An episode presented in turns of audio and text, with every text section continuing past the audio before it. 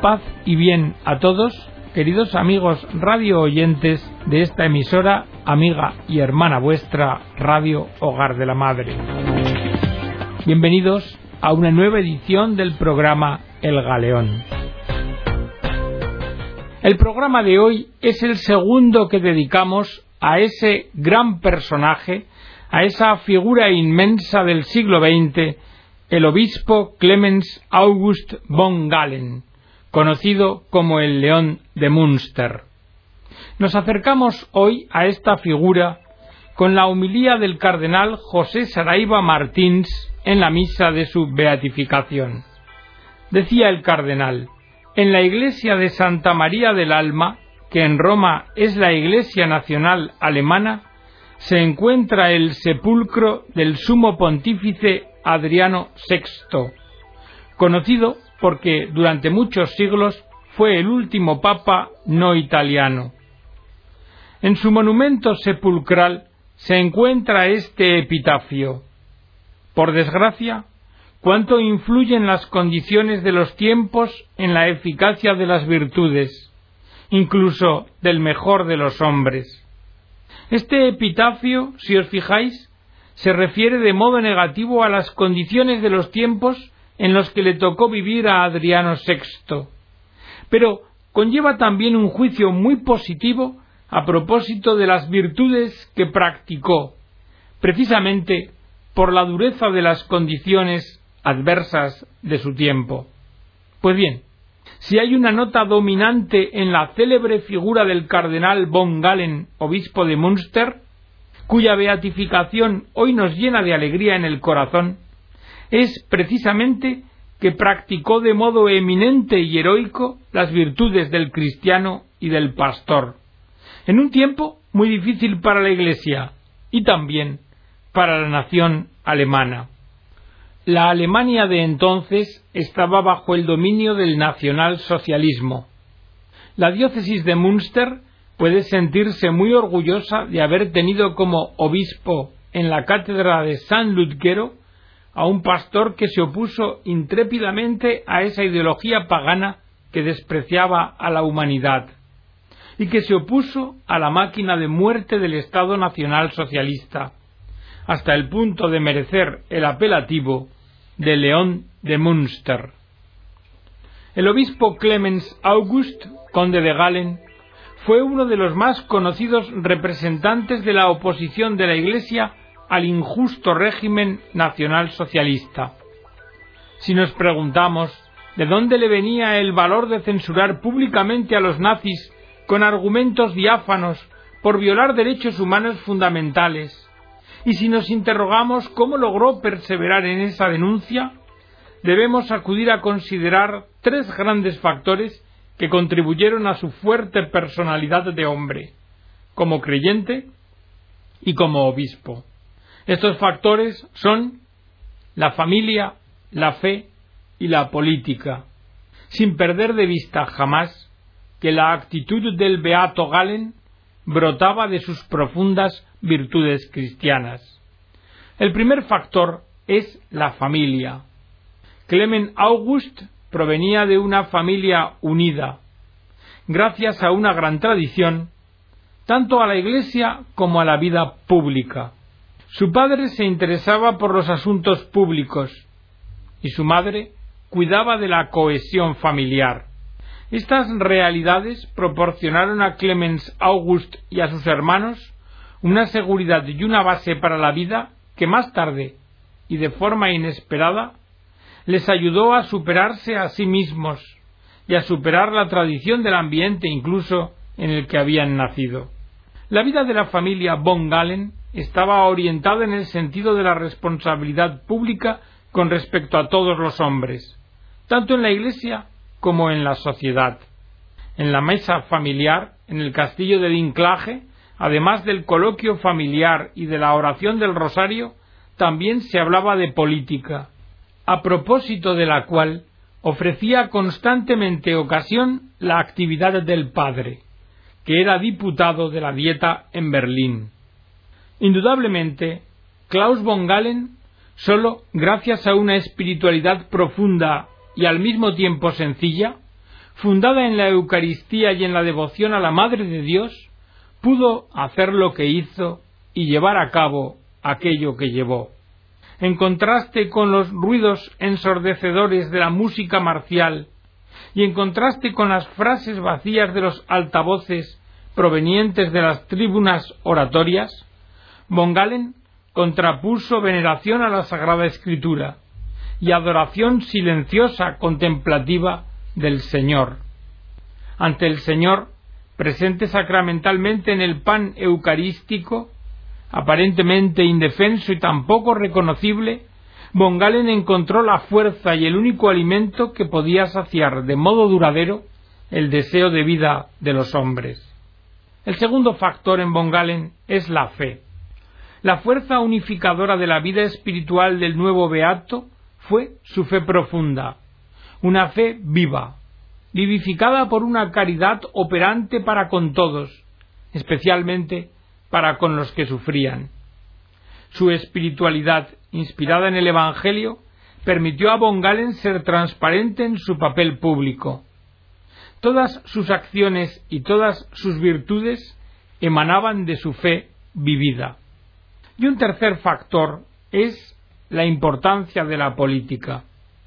Desde los comienzos de su actividad pastoral en Münster, el obispo von Galen ya había desenmascarado la ideología nazi y el desprecio que ésta tenía por los hombres.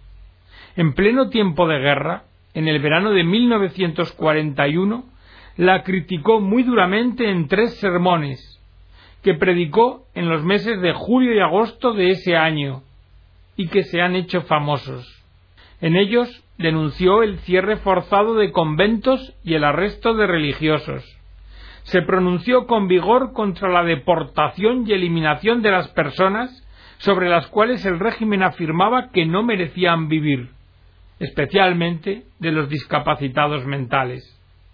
Las ardientes palabras del obispo golpearon a fondo la máquina de muerte del nacionalsocialismo. Estas argumentaciones tan claras las que él usaba, enfurecieron a los gobernantes nazis, que dudaban qué hacer, porque, a causa de la extraordinaria autoridad del obispo von Galen, no se atrevían a arrestarlo ni a asesinarlo. En von Galen no cabe hablar de una valentía innata y tampoco de una temeridad excesiva. De lo que hay que hablar es de un profundo sentido de responsabilidad y de una visión clara de lo correcto y de lo incorrecto. Era esto lo que movía a Clemens August a pronunciar sus palabras, las cuales nos invitan a reflexionar sobre la luminosidad del testimonio de su fe. Y también nos invitan a imitar su ejemplo, a nosotros, que vivimos en tiempos quizá aparentemente menos amenazadores, pero no menos problemáticos, desde luego, con respecto a la vida humana. Reflexionando sobre lo que había sucedido, el cardenal von Galen repasó todo aquello con el pensamiento en marzo de 1946 y dijo Dios me colocó en una situación que me obligaba a llamar negro a lo que era negro y blanco a lo que era blanco, como se dice en la ordenación episcopal. Sabía que podía hablar en nombre de miles de personas que, igual que yo, estaban convencidas de que solamente apoyándose en el fundamento del cristianismo, nuestro pueblo alemán podía estar verdaderamente unido y alcanzar un futuro bendito. El New York Times definió al obispo von Galen como el opositor más empecinado del programa nacional socialista anticristiano. Su valor y sus duros sermones dieron la vuelta al mundo y el Papa Pacelli le escribió para manifestarle su apoyo y gratitud. Así, el 30 de septiembre de 1941 el Papa envió una carta al obispo de Berlín, Konrad Bohm Preissing, referente al ataque frontal desencadenado contra el régimen de Hitler desde el púlpito de la Catedral de Münster en 1941, precisamente cuando a los nazis les iba bien la guerra y escribió el Papa. Los tres sermones del obispo von Galen nos ofrecen también a nos en el camino de dolor que recorremos junto con los católicos alemanes, un consuelo y una satisfacción que hacía mucho que no sentíamos. El obispo ha elegido bien el momento para plantar cara con tanto valor.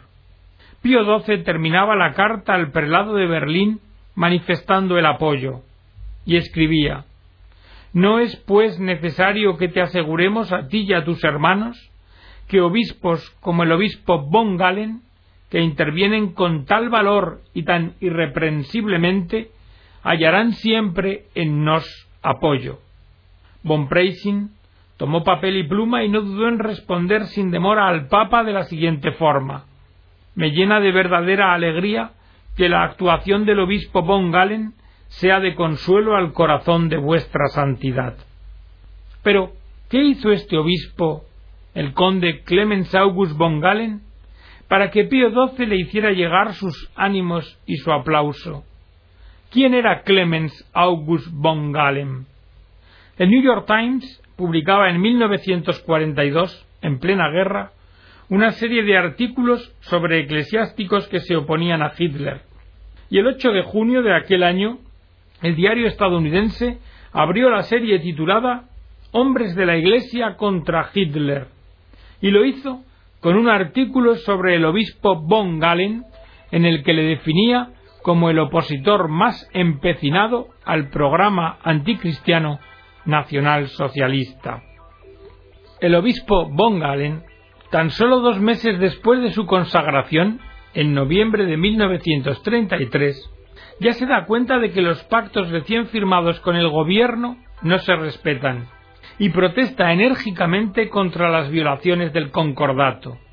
Y cuando a comienzos de 1934 Alfred Rosenberg, el principal teórico del nacionalsocialismo y sustituto del Führer para dirección espiritual e ideológica del partido, difunde masivamente su libro Mito del siglo XX, von Galen, en su primera carta pastoral de la Pascua del 34, condena sin reservas la Weltanschauung neopagana del nazismo y pone claramente en evidencia el carácter religioso de esta ideología.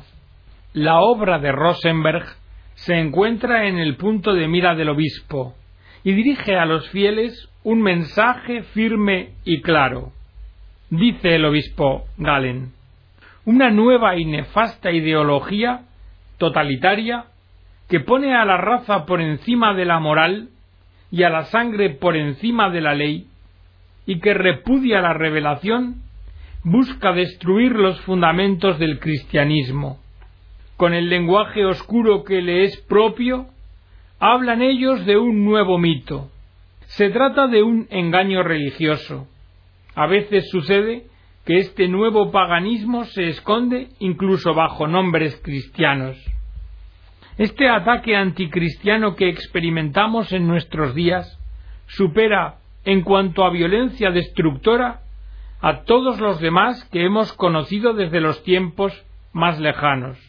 La fuerza del ataque de Von Galen, ataque público contra lo que definió como el catecismo de la sangre, impactó por la lucidez y dureza, y tuvo un efecto liberador sobre el clero y el pueblo. Pero las reacciones del régimen fueron inmediatas. El ministro de Cultura, Pauli, que estaba en estrecho contacto con Rosenberg, vio en la carta del obispo una rebelión abierta contra la voluntad del gobierno y escribió a la Cancillería del Reich haciendo observar que cada una de las argumentaciones del obispo estaba dictada por el odio hacia el nacionalsocialismo. El historiador Konrad Reppigen observa con justicia precisamente con la enérgica lucha contra las teorías de Rosenberg, el sistema ideológico del nacionalsocialismo fue atacado en el centro mismo, que era la ideología racista.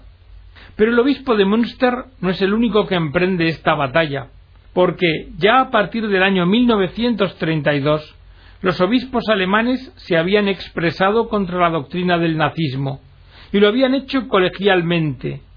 e igualmente son célebres y muy conocidas las predicaciones de Adviento de 1933 del arzobispo de Múnich, Vollhaber. El 7 de febrero de 1934, apenas un mes después del nombramiento de Rosenberg como sustituto del Führer para la dirección espiritual e ideológica del partido, el Santo Oficio decreta la condena y puesta en el índice del mito de Rosenberg. Sobre la grave disposición había influido decididamente el cardenal Pacelli, que era un miembro cualificado dentro de la congregación por la competencia que tenía en asuntos alemanes.